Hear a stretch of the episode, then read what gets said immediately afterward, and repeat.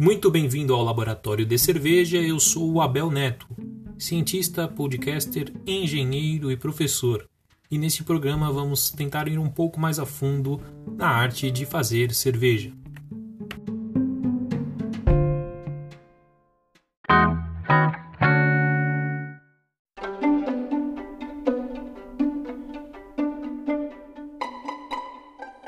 No programa de hoje, vamos falar sobre a previsão de diferenças de sabor entre cervejas em função da sua composição química.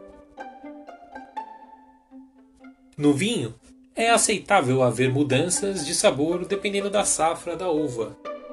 Já na cerveja, mudanças não são bem vistas.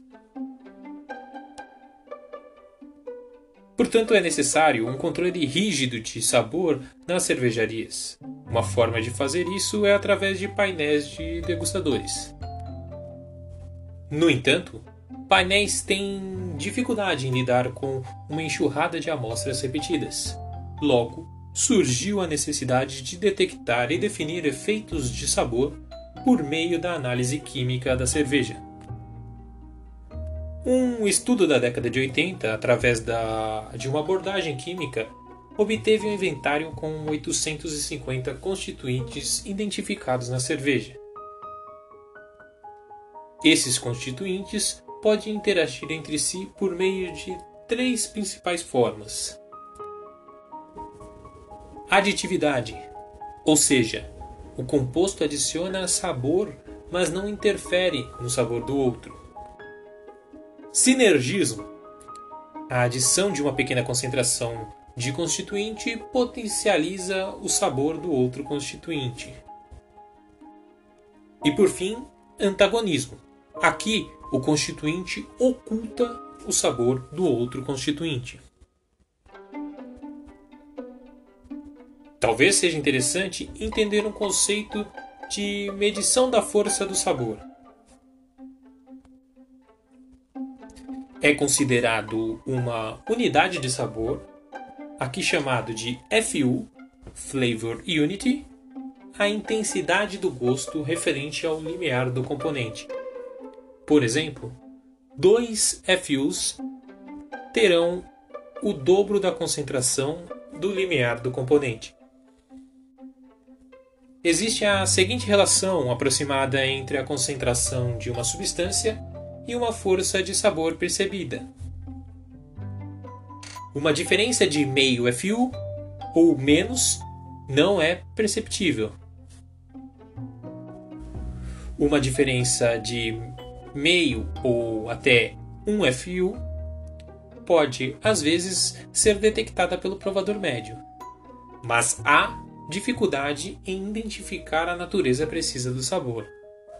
Já uma diferença de 1 a 2 FUs corresponde a uma grande mudança no sabor. Os 850 compostos encontrados na cerveja podem ser separados em quatro grupos. São eles: constituintes primários, constituintes de sabor secundários, terciários ou constituintes de sabor de fundo. Os constituintes do sabor primário estão presentes acima de 2 FUs.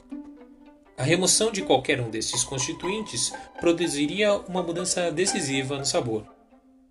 As substâncias amargas do lúpulo, o etanol e o dióxido de carbono são os únicos constituintes das lagers típicas que podem ser classificadas nesta categoria enquanto que nas cervejas especiais o limite de 2 FUs podem ser excedido por vários elementos aromatizantes distintos.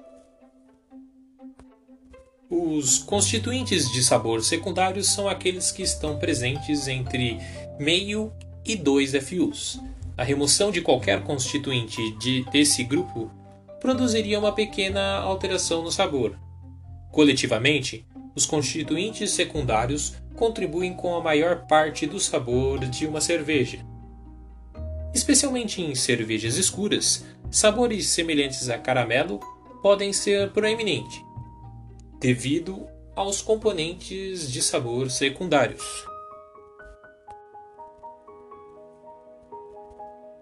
Os constituintes do sabor terciário ocorrem em níveis de 0,1 a 0,5 FUs,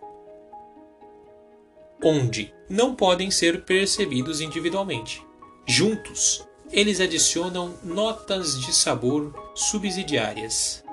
As lactonas, por exemplo, podem produzir sabores frutados como framboesa e morango. Por fim, os constituintes do aroma de fundo estão presentes abaixo de 0,1 FU e são superiores a 750 tipos. Teoricamente, aproximadamente 20 compostos com sabor semelhante, cada um presente em um nível próximo a 0,1 FU, podem produzir um efeito de sabor notável. Ainda assim, estima-se que os constituintes de sabor de fundo representam menos de 30% do sabor total. Uma conclusão geral dos estudos da interação do sabor é que a maioria dos compostos da cerveja são, no mínimo, parcialmente aditivos. Além disso, não foram observados exemplos óbvios de sinergismo ou antagonismo na cerveja, podendo até não existir. Apesar disso, é possível gerar modelos matemáticos que estabelecem conexão entre os sabores da cerveja e a concentração dos compostos químicos, por meio de dados estatísticos de painéis de degustação. Bom, sexta-feira que vem, meio-dia, vou começar a falar sobre quais são os compostos químicos que geram sabor na cerveja.